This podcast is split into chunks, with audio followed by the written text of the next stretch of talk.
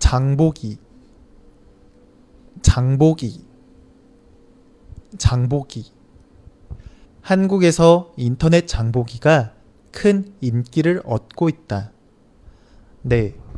어, 장보기 쇼핑이라고 또 생각을 하면 되긴 하는데요. 쇼핑이랑 조금 다른 것 같아요. 원래 옛날에는 쇼핑이 장복이었어요. 그런데 어 지금은 좀 달라졌어요.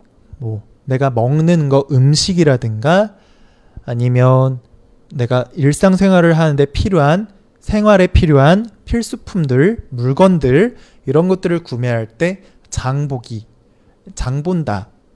어, 나장 봤어. 시장 봤어. 라고 이야기를 해요.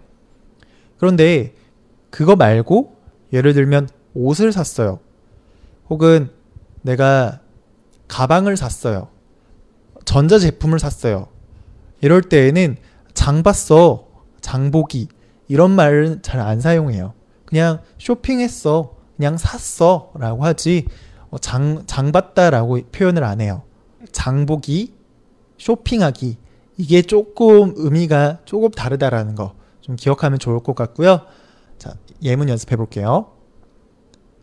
한국에서 인터넷 장보기가 큰 인기를 얻고 있다.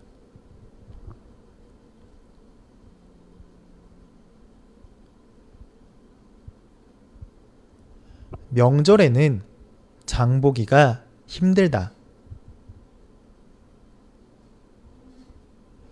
명절에는 장보기가 힘들다.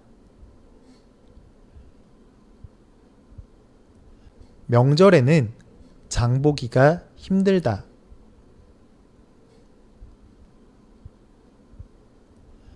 아이에게 장보기 심부름을 시켰다.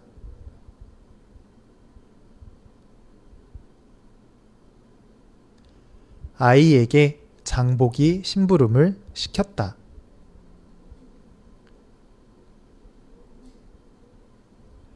아이에게 장보기 심부름을 시켰다.